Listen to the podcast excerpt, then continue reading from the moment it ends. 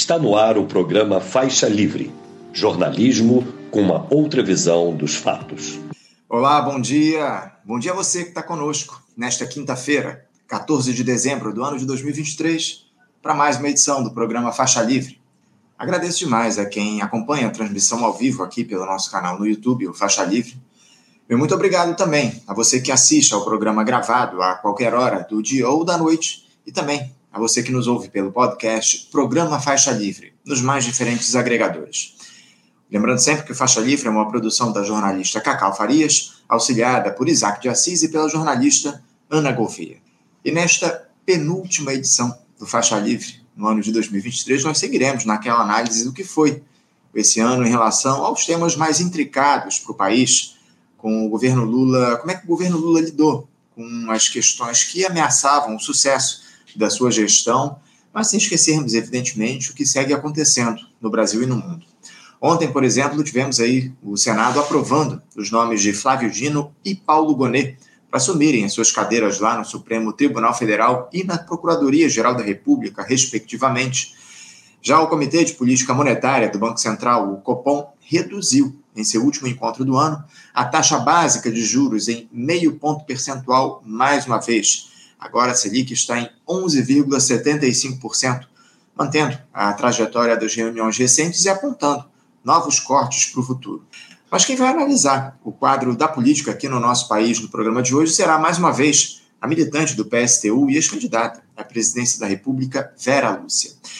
Um assunto que não pode faltar aqui na nossa retrospectiva nesse ano é a questão militar. O envolvimento de membros das Forças Armadas com a política e o crime talvez tenha sido uma das principais heranças malditas aí dessa administração Bolsonaro. E o novo governo parece que não se impôs em relação a essa urgência que estava colocada de enquadrar, especialmente os oficiais, inclusive após aquela tentativa de intentona do 8 de janeiro que teve no Exército, aliás, no QG do Exército, lá em Brasília, a sua principal incubadora. Essa avaliação ficará a cargo, na edição de hoje, da doutora em Ciência Política pela Universidade de São Paulo, a USP, e professora de Defesa e Gestão Estratégica da Universidade Federal do Rio de Janeiro, a UFRJ, Adriana Marques. Essa semana chegou ao fim a COP28, que é a Conferência do Clima da ONU, que aconteceu lá nos Emirados Árabes, e a gente quer saber se houve avanços significativos nessa que é a principal tarefa do nosso tempo, compromisso com a redução da emissão de gases do efeito estufa. E quem vai conversar conosco hoje é uma das principais lideranças a respeito da questão climática no mundo, que inclusive esteve lá em Dubai para a COP. Eu me refiro ao pesquisador do Instituto de Estudos Avançados da Universidade de São Paulo, a USP, e co-presidente do painel científico para a Amazônia, Carlos Nobre. Encerrando a edição desta quinta-feira, voltaremos a falar sobre o drama dos moradores de Maceió, que sofrem com os riscos provocados pelo minério de salgema, da empresa Braskem, com solo de várias regiões cedendo. Tivemos aí essa semana o rompimento de uma das minas da, de propriedade da companhia, levando a danos ambientais e promovendo mais uma vez o terror em Alagoas, sem qualquer garantia para as pessoas a respeito do fim desses episódios, quando elas poderão inclusive voltar para as suas casas. Essa semana, o Congresso, inclusive, abriu uma CPI para tratar desse tema o presidente Lula reuniu políticos de estado, do estado lá de Alagoas para dialogar sobre soluções para essa questão, enfim. E a professora, bióloga e coordenadora do Movimento Unificado das Vítimas da Braskem, a Neivânia Nunes, vai nos explicar como é que tem sido, como é que está a situação lá em Maceió e as iniciativas que têm sido tomadas para garantir a segurança e a dignidade às famílias afetadas por todo esse drama. Entrevista imperdível. O faixa livre encerrando o ano, mas sem perder o ritmo.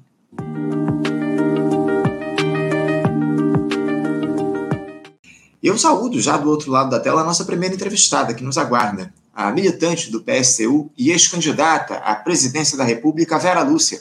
Vera Lúcia, bom dia. Bom dia, Anderson. Bom dia aos ouvintes e aqueles que seguem o Faixa Livre. É um prazer imenso vir conversar com você aqui nesses 29 anos de programa, não é isso? É, mas é, Vera, o Faixa Livre completou aí 29 anos no último, no último dia 5, né? 29 anos de luta, 29 anos de resistência e 29 anos de um diálogo franco a respeito dos principais dramas da classe trabalhadora, não é, Vera? Eu acho que é para isso mesmo que o Faixa Livre serve se presta justamente a fazer, estabelecer esse diálogo com os mais diferentes setores da nossa, do nosso campo, da nossa esquerda, para buscar soluções aí para as dificuldades que os trabalhadores têm atravessado ao longo dos últimos anos, para fomentar a luta de classes. Eu acho que essa é a principal função do Faixa Livre. Eu quero agradecer muito a você a tua presença aqui no nosso programa. Você que é entrevistada nossa de longa data, né, Vera? Já contribui aqui com o nosso programa há bastante tempo. É sempre uma alegria contar com a tua participação aqui no nosso programa. E o, o ano de 2023, Vera, vai chegando ao fim. É hora da gente olhar para trás aí e tentar entender o que foi esse primeiro ano de governo Lula. Um período em que os brasileiros alimentavam muitas dúvidas sobre o caráter de uma gestão de ampla aliança que se construiu única e exclusivamente para interromper os retrocessos do bolsonarismo, mas que tinha limites muito bem definidos, né, Alvera? E acho que esses limites ficaram muito evidentes ao longo desse tempo, pouco mais de 11 meses de governo.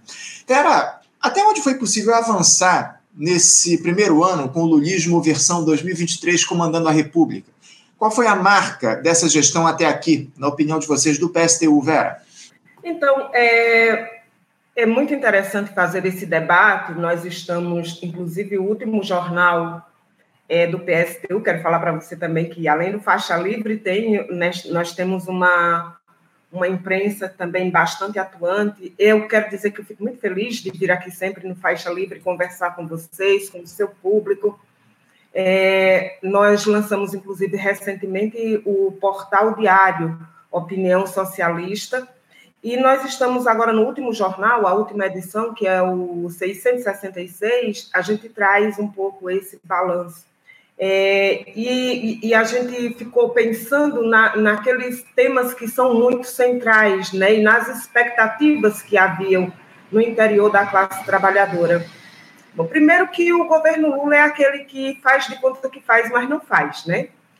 É, por exemplo, ao subir a rampa, ele leva consigo uma, uma, uma expressão daquilo que é o setor mais explorado e oprimido da classe trabalhadora, que são os setores que reivindicam e que foram pontos fundamentais do seu programa, da, da, da sua campanha, que deram base, inclusive, para a sua candidatura, que o elegeram, que fizeram campanha, os indígenas, os quilombolas, as mulheres, negros, as LGBTs, até um cachorro tinha, né? Tinha um vira-lata lá subindo a rampa, né? Então, significava dizer que os problemas é, das condições de vida, de trabalho, os problemas que afligem aqueles que são oprimidos, a questão do racismo, da LGBTfobia, do machismo, é, os problemas que que afetam a natureza, é, os ataques e as necessidades de demarcação das terras, dos territórios quilombolas, era o que, a, era o que havia de maior expectativa no interior da classe trabalhadora. Uma outra coisa que a, a, o movimento organizado ele tinha, por exemplo, uma expectativa e, e denunciava o, o, o, governo Temer, o governo Bolsonaro, é, por conta das reformas trabalhista, previdenciária, teto de gastos, né, o problema do SUS, da saúde, da educação, o novo ensino médio. Então, havia uma expectativa de solucionar esses problemas que os governos passados haviam criado inclusive parte dos problemas que o próprio governo Lula havia criado, né? Por exemplo, a não privatização é, da Petrobras. Ele dizia que já tinha se privatizado muito nesse país, que não ia se privatizar mais. Então, é, e ele vai fazendo o contrário. Ele vai fazendo o contrário, porque o maior ataque, por exemplo, aos indígenas é o marco temporal. O marco temporal ele, ele, ele é a legalização da expropriação privada dos territórios dos indígenas. Ou seja, aquilo que hoje é utilizado, que é mantido às duras penas como território coletivo que mantém todo um povo, suas tradições, com todas as dificuldades de subsistência, está é, tá comprometido com o marco temporal. E o governo Lula, ele veta apenas parcialmente. Raoni né, que é um, uma das grandes lideranças, conhecida internacionalmente, que subiu a rampa com Lula, ele sai exatamente para fazer essa denúncia. e dizer vou ter que bater na porta dele, porque a única vez que eu consegui falar com ele foi no dia da, da sua posse, e o, o marco temporal é uma coisa que ataca, e é fato, porque, inclusive, é, a tragédia dos Yanomamis foi feita apenas uma, uma, uma medida emergencial, parcial, altamente temporária. E os indígenas, inclusive dos Yanomamis, dizem o seguinte: isso aqui não pode ser uma coisa temporária, não pode ser uma coisa que vai e volta. Isso aqui é uma questão permanente. Nós precisamos de segurança e precisamos garantir a existência do nosso povo. E hoje está comprometido, porque até os, os, os garimpeiros, né, as madeireiras, as mineradoras que estavam por lá, elas deram uma, uma, é, uma, uma trégua, ficaram por lá e estão retornando novamente. Então, está tudo comprometido. Então, existe, por exemplo, a seca, é, existem as queimadas, e o governo vai para essa COP28 é, é, tendo no centro dela os defensores do, do, do, petróleo, porque existem aqueles que estão defendendo o meio ambiente, mas dizendo o seguinte: nós vamos torrar até a última gota de petróleo, quando a gente já sabe que o mundo não aguenta mais esse tipo de coisa. E o que acontece além disso? é que o governo brasileiro está liberando agora um dos maiores leilões de reservas de petróleo do país, enquanto estava lá na COP28.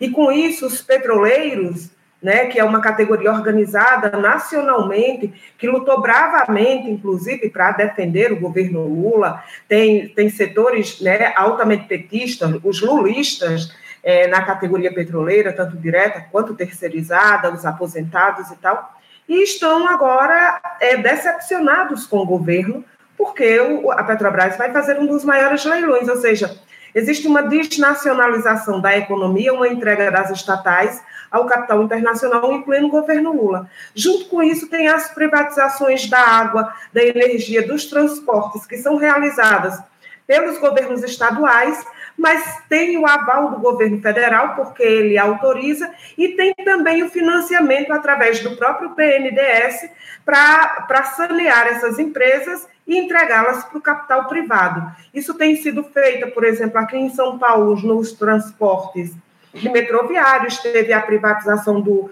do metrô de Belo Horizonte com esse mesmo sentido, a mesma coisa vai para Recife, a mesma coisa no Rio Grande do Sul, ou seja, existe toda uma política de privatização que o governo brasileiro, que o governo Lula, que o governo do PT, junto com isso o PSOL e o PCdoB, que se calam de forma cúmplice sobre isso, que entrega, segue privatizando o país. Junto com isso vem as PPPs que é, o grande, é, a, é, a, é a grande modalidade de privatização trazida pelo governo petista, pelo governo Lula, que apresenta como carro-chefe das privatizações, que são as parcerias público-privadas.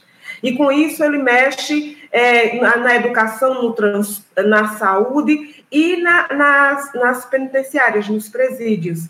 Então, os presídios, e o Brasil agora entra para o mundo como o, é, o campeão em homicídio, então nós vivemos num país altamente violento, o Brasil hoje mata mais do que qualquer guerra no mundo, é, e tem uma, uma população carcerária imensa, que é uma das maiores também do mundo, que aumentou dramaticamente após a, a lei a lei é, antidrogas, né, que leva a, ao encarceramento em massa, e com as PPPs, é, essa parceria da promíscua, né, entre o público e o privado, as empresas que vão administrar os presídios exigem que tenha uma, uma, um número mínimo de presos, porque a empresa ganha por cabeça. Então, quanto mais presos, mais dinheiro.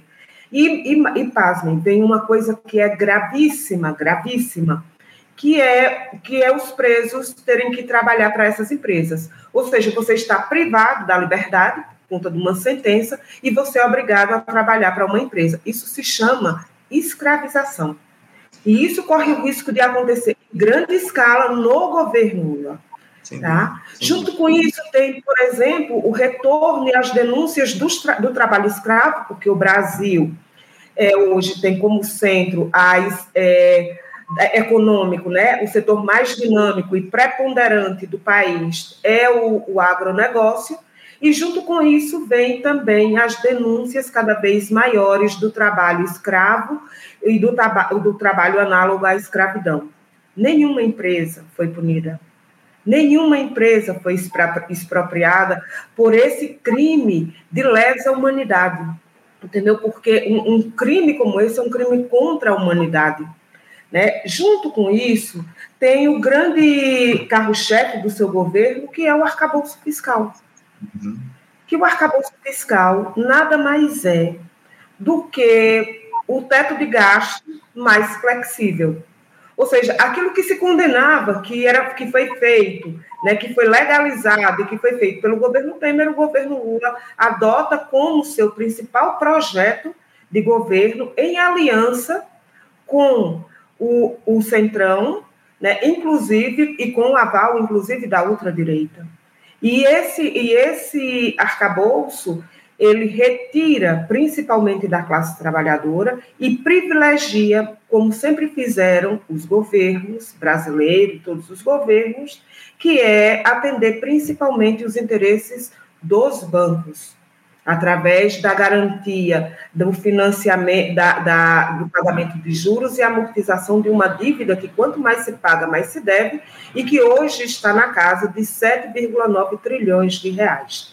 E que o governo brasileiro tira todos os anos pelo menos mais de um trilhão, no mínimo, um, dois trilhões de reais, que deixa de ir para a saúde, para a educação, para a habitação, que é o outro grave problema que nós vivemos, é para entregar aos grandes, aos, aos grandes capitalistas no pagamento da dívida pública.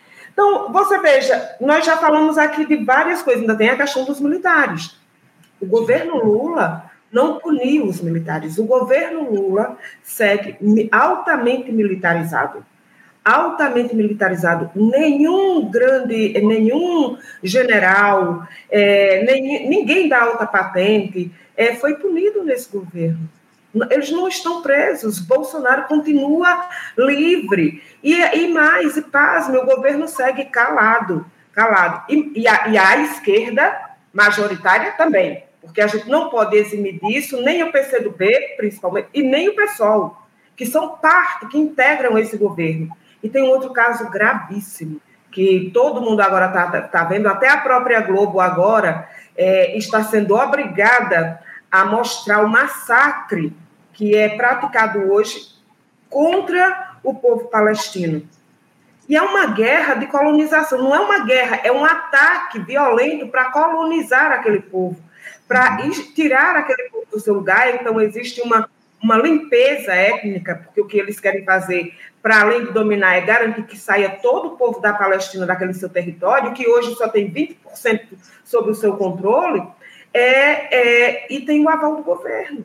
Sim, então, você é. vê uma vanguarda muito grande, é uma vanguarda grande, inclusive de é, de petistas, né, de, de gente do PSOL, é, do PCdoB, é, questionando o próprio governo, porque ele segue mantendo os acordos econômicos, os acordos políticos e os acordos militares, porque uhum. as balas que são é, é, jogadas sobre os, os palestinos são as mesmas armas que é adquirida com o aval do governo brasileiro e através dos seus negócios, aqui para matar os negros e negras nas periferias, os indígenas e os quilombolas.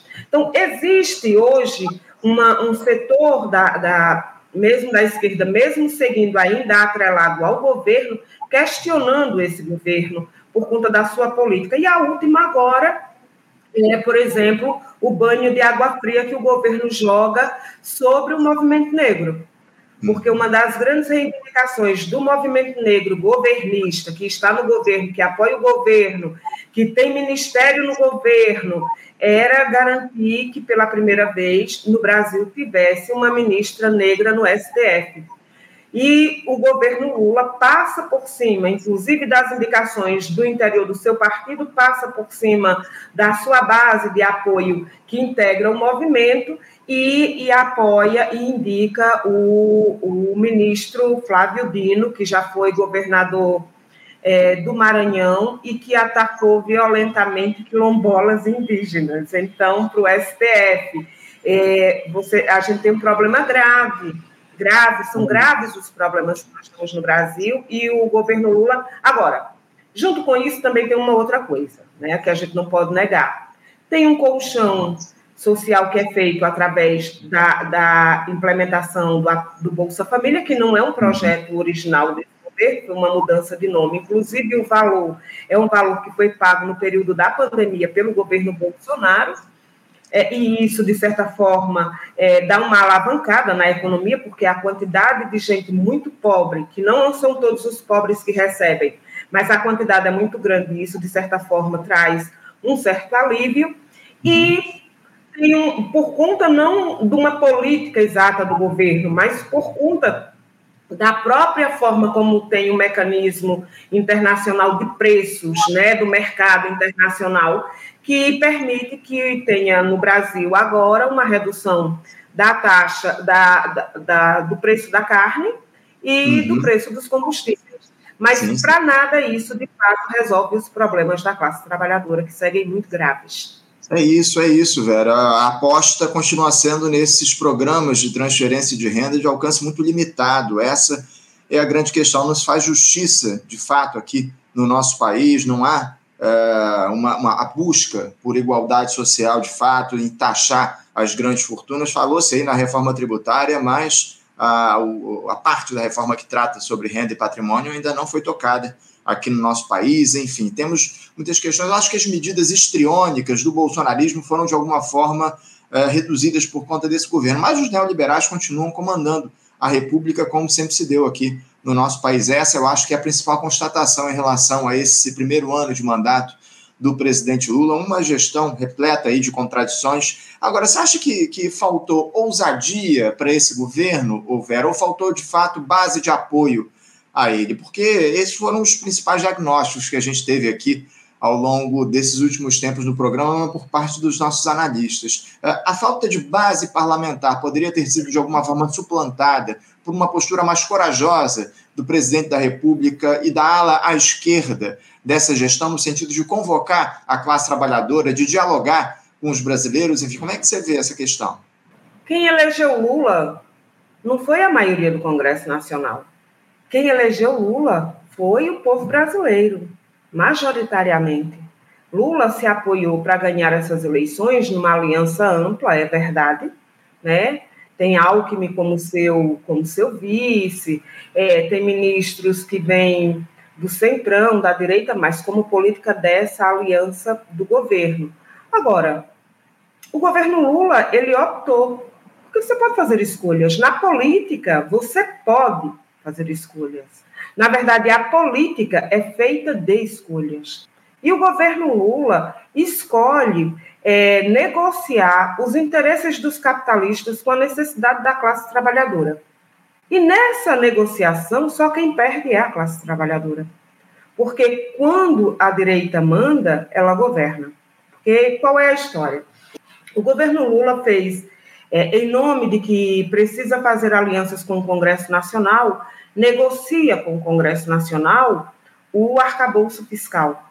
Negocia com. E quando ele faz isso, ele ataca a classe trabalhadora. Ele poderia ser mais ousado? Poderia. Qual é o impedimento que existe, a não ser por conta das alianças e dos interesses que Lula tenta proteger da, do, da, da grande burguesia brasileira e internacional? Lula é dizer que revogava as reformas trabalhista, previdenciária, a lei das terceirizações. Ele teria, teria problema com o Congresso? Obviamente que o governo Lula teria muito problema com o Congresso. Lula colocaria a classe trabalhadora em movimento para defender o seu governo, não por conta do seu governo em si, mas porque a classe trabalhadora hoje trabalha em condições é, extremamente precarizadas, como produto dessa reforma, das reformas trabalhista e previdenciária. Nós temos hoje no país uma explosão de trabalhos é, é, informal, né, do trabalho informal, nós temos uma explosão da miséria, nós temos uma explosão de sem-tetos, e nós temos, junto com isso, um aumento grandioso da violência. E, junto com isso, o número de mortes, é porque a gente conta as mortes de homicídio, mas não são contadas no Brasil as mortes por falta de assistência. Entende? E isso tem a ver com dois fatores. Um é a previdência social e o outro é os serviços públicos de saúde. O governo Lula poderia ter feito isso? Poderia. Ele não fez. Lula poderia ter dito: hoje no Brasil, nós, aqui nós vamos decretar que é, o nosso projeto é de imediato é, dobrar o salário mínimo. A grande burguesia brasileira ia ficar irritadíssima, o Congresso Nacional também? Também. A classe trabalhadora ia aplaudir o governo Lula. A classe trabalhadora sairia às ruas para pressionar o próprio Congresso Nacional para garantir que fosse aprovado o, o, o piso de dois salários mínimos. O governo Lula não fez. O governo Lula poderia ter, ter, vetado integralmente o marco temporal. Integralmente.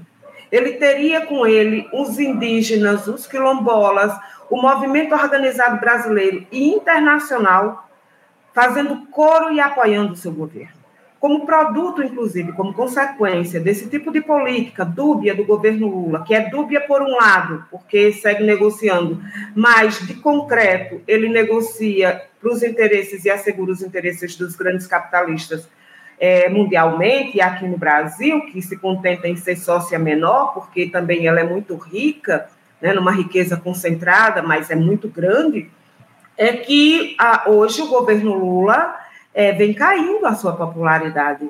Então, é, é ali beirando o. Existe e segue a polarização.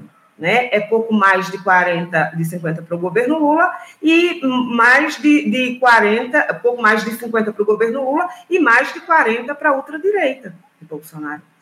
Por quê? Porque as bases materiais que sustentam a ultradireita estão todas preservadas, que é a vida da população. interromper, Vera, porque eu acho que é, você trouxe algumas questões aqui que são importantes para a gente, mas eu tenho lá minhas dúvidas da capacidade de se implementar algumas medidas. Você falou, por exemplo, dessa questão do salário mínimo, que o Lula poderia, de repente, dobrar o salário mínimo. Claro que haveria que críticas da, do Congresso Nacional, especialmente por parte da grande imprensa, e você falou que, de repente, que a classe trabalhadora poderia ir à rua, às ruas aprovar ou levar essa proposta à frente. Eu tenho, sinceramente, muitas dúvidas em relação a isso, ô, Vera. A, a, a, nossa esquerda é incapaz de mobilizar a classe trabalhadora hoje. Essa é a grande verdade. Quem mobiliza hoje no país é a extrema-direita. Eu acho que esse é o fato principal que está colocado. Eu acho que, acima de tudo, antes da gente é, cobrar no sentido de medidas efetivas desse governo, é muito importante a gente realizar ações de unidade da classe trabalhadora, da classe trabalhadora. Talvez esse seja um dos principais problemas que a gente tem no momento, que é reunir os trabalhadores em torno de uma causa. Você vê a esquerda revolucionária nesse momento capaz de trazer a classe trabalhadora para as ruas na defesa de ações que de fato valorizem os, os profissionais aqui no nosso país, a, os trabalhadores da base da pirâmide, ô Vera, porque esse é um tema que tem aparecido muito também aqui no nosso programa, essa capacidade que a esquerda tem, ou se houve avanços ao longo desse ano de 2023 no sentido de se organizar a classe trabalhadora. Você acha, por exemplo, que se o Lula soltasse uma dessas ou implementasse uma medida na base da canetada, a classe trabalhadora iria de fato às ruas apoiar em massa as ações eh, responsáveis desse governo? Iria, iria. A classe trabalhadora não vai porque é, a esquerda brasileira, de conjunto, a sua direção, está em nome do não retorno da ultradireita, enquanto Lula é, ataca a classe trabalhadora, ela vai se pegando, né, na, na, na, se sustentando e sustentando o governo sem questionar o governo e sem colocar a classe em movimento. Mas uma coisa são as, as suas direções, Outra coisa é, o, é a própria classe trabalhadora e a sua realidade. Entende? Então, por exemplo, é, quantos milhões de trabalhadores recebem um salário mínimo no Brasil? É mais de 80%. Quase 80% da classe trabalhadora recebe um salário mínimo no Brasil. Se 80% da classe trabalhadora tivesse a oportunidade de dobrar o seu salário e o Congresso Nacional não quisesse, e o governo definisse, ela se move ela se moveria, apesar das direções. Apesar das direções. O problema é que isso não é feito. E as direções já saem agora, inclusive, justificando que o governo não vai fazer porque o governo não pode.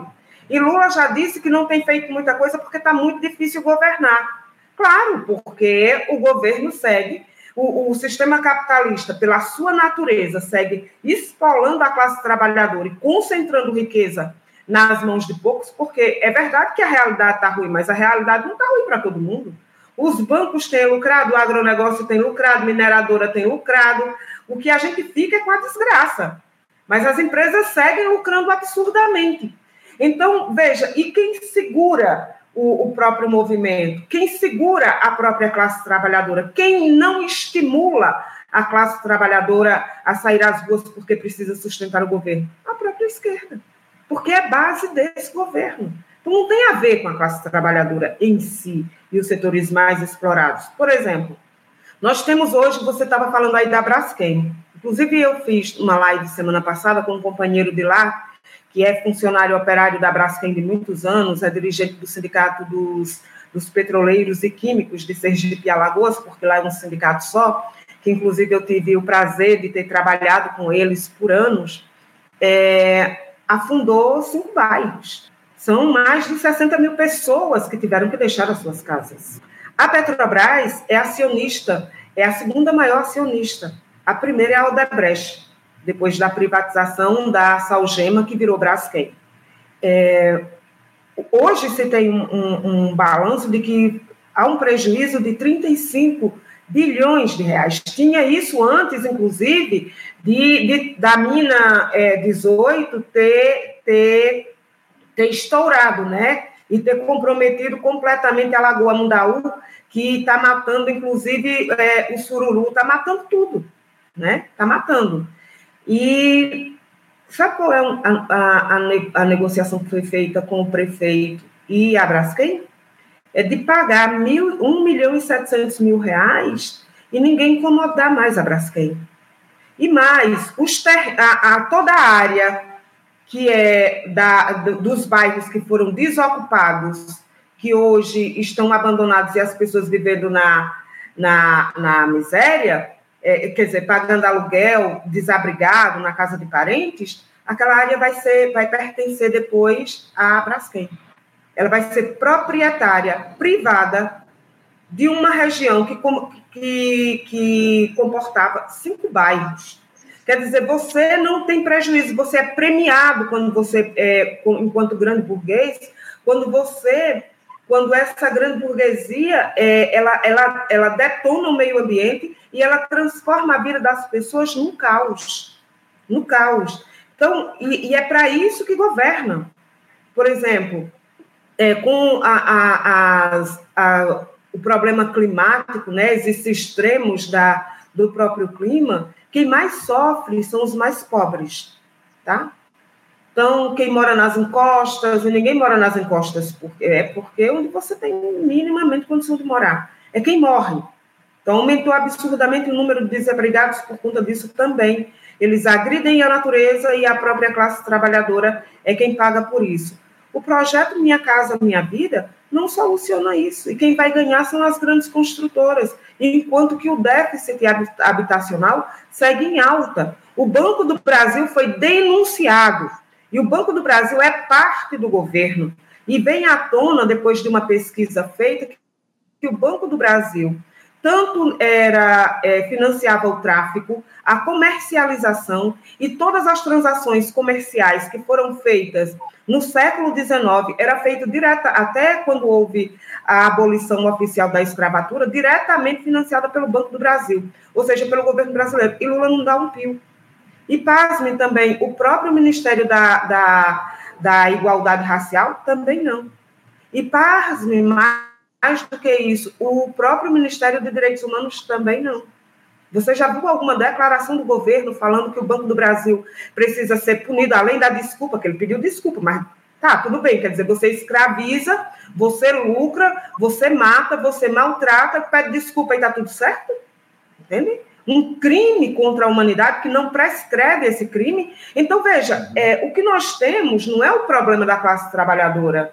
Nós temos a ver com as direções atreladas ao governo, atreladas ao governo, desde os partidos da esquerda, as centrais sindicais, os sindicatos, que optam por garantir a sustentação do governo e, ao fazer isso, inclusive, se torna cúmplice dos ataques que o próprio governo impõe à sua classe social.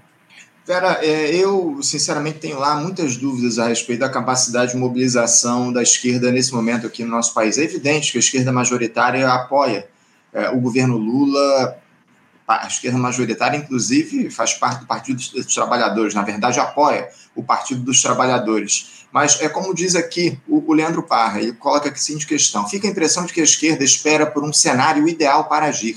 Nada mais antimarxista do que isso. Supra-sumo idealista. É, é, Vera, eu, eu queria te questionar justamente a respeito disso. A gente está se encaminhando aqui pro, da nossa entrevista para trazer. Oi, desculpa. Eu tenho três exemplos para tratar disso. Então, vamos lá. Eu quero te questionar justamente a respeito disso e ouvir os exemplos que você tem para trazer aqui para a gente. Uh, a professora, Sofia, a professora e economista Sofia Manzano conversou com a gente ontem aqui no programa, ô Vera, na verdade anteontem, e ela defendeu mais uma vez, a construção de uma frente única, revolucionária, com um calendário de lutas. A gente ainda está muito longe disso, né, Alvera? Essa é, é a grande verdade. Por que, que isso ainda não foi possível diante da urgência que está colocada no nosso país, Alvera? Não é possível diluir as diferenças que existem dentro dessa dita esquerda revolucionária é, para que os partidos se unam em prol da luta da classe trabalhadora, Vera? É, olha só, é, Anderson, eu quero citar três exemplos aconteceram aqui no Brasil, na verdade quatro, porque tem um internacional, do que é capaz de fazer a classe trabalhadora é, em unidade de ação, tá? em que pese todas as diferenças existentes, mas quando ela se coloca em movimento, quando as suas direções se colocam em movimento, para colocar a classe trabalhadora em ação. Aqui em São Paulo, na luta contra a privatização de Tarcísio, foi feita uma das maiores greves que já foi civil no, no, no, no país, no estado de São Paulo, numa greve unificada entre os trabalhadores da Sabesp, da CPTM e metroviários. E mais do que isso, com a população aprovando em 80% e mais de 70%, tanto na primeira parada, dia 3 de outubro, quanto agora no dia 29 de novembro. Então, para você ver que isso é possível. Um outro exemplo. É, mas a greve. política direita, né, Vera? Sim, a Tarcísio é um governo de ultradireita, mas veja, vamos agora outro. A, a, a, a greve da USP, mas independe de quem seja o governo, porque é a classe trabalhadora em movimento. Né? Aí tem a, a greve da USP, foi uma das maiores greves que foi feita na USP, e não era uma coisa econômica, era para garantir educação de qualidade, era pela contratação de mais professores, para garantir que os cursos de humanas tivesse direito à qualidade de ensino, à garantia do conhecimento. E tem uma outra greve que ela aconteceu aqui no Brasil e internacionalmente, que é a greve dos trabalhadores da GM.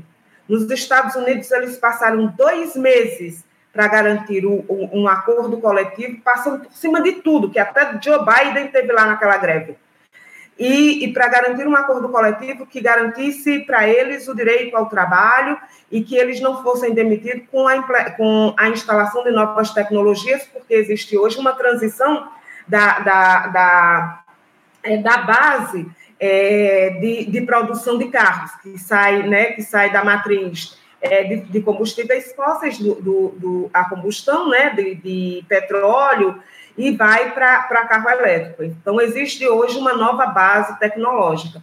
Aqui no Brasil, a GM demitiu mais de 1.200 trabalhadores.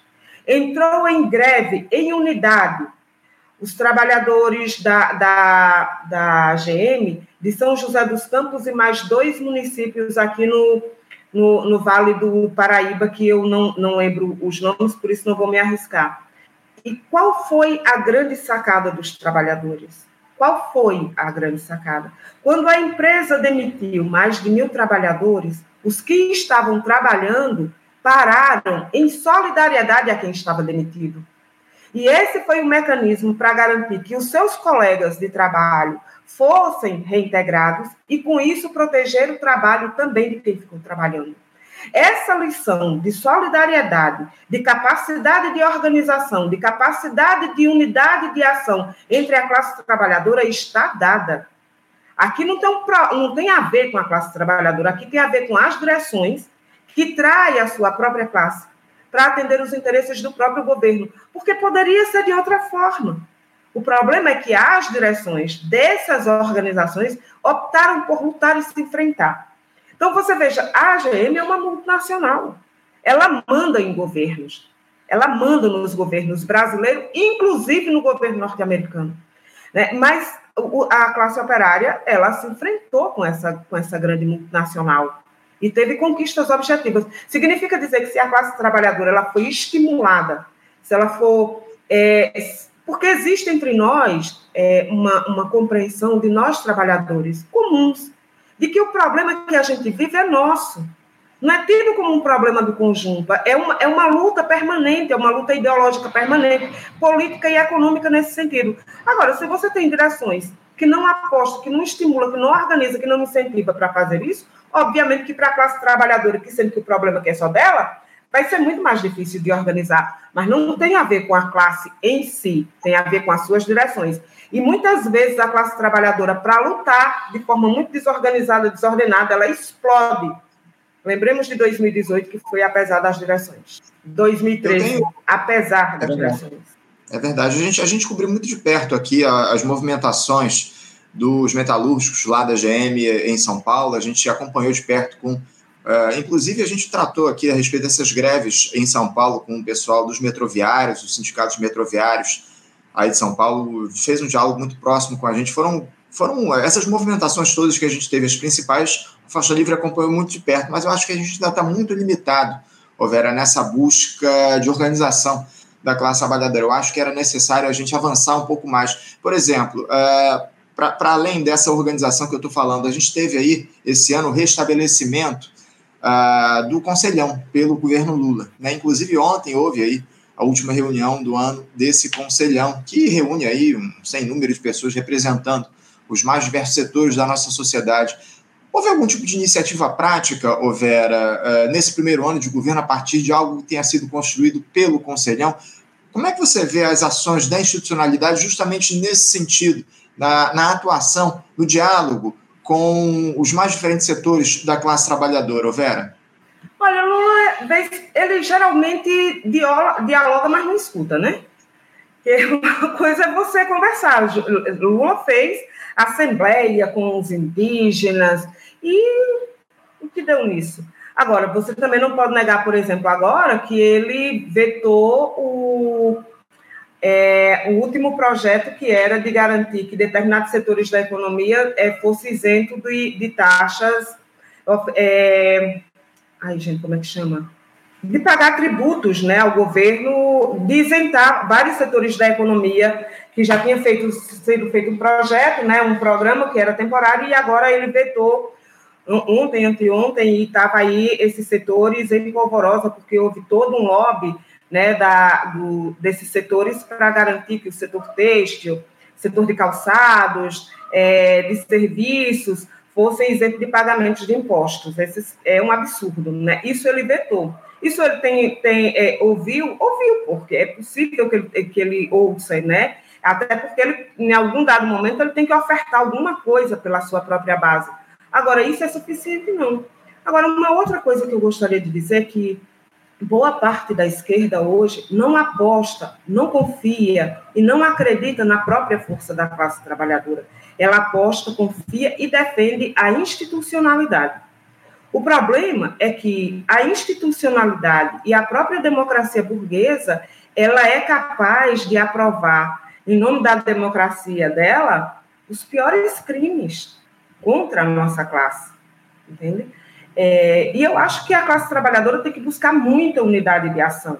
Né? Não é unidade eleitoral, porque as organizações, é, os partidos, eles têm programas diferenciados e eles têm o dever de apresentar os seus programas para a classe trabalhadora e para a sociedade, um projeto de sociedade, um projeto para o Brasil, uma concepção, um projeto de mundo que possa suplantar o, o sistema capitalista, é um dever de qualquer é, organização socialista, revolucionária, comunista.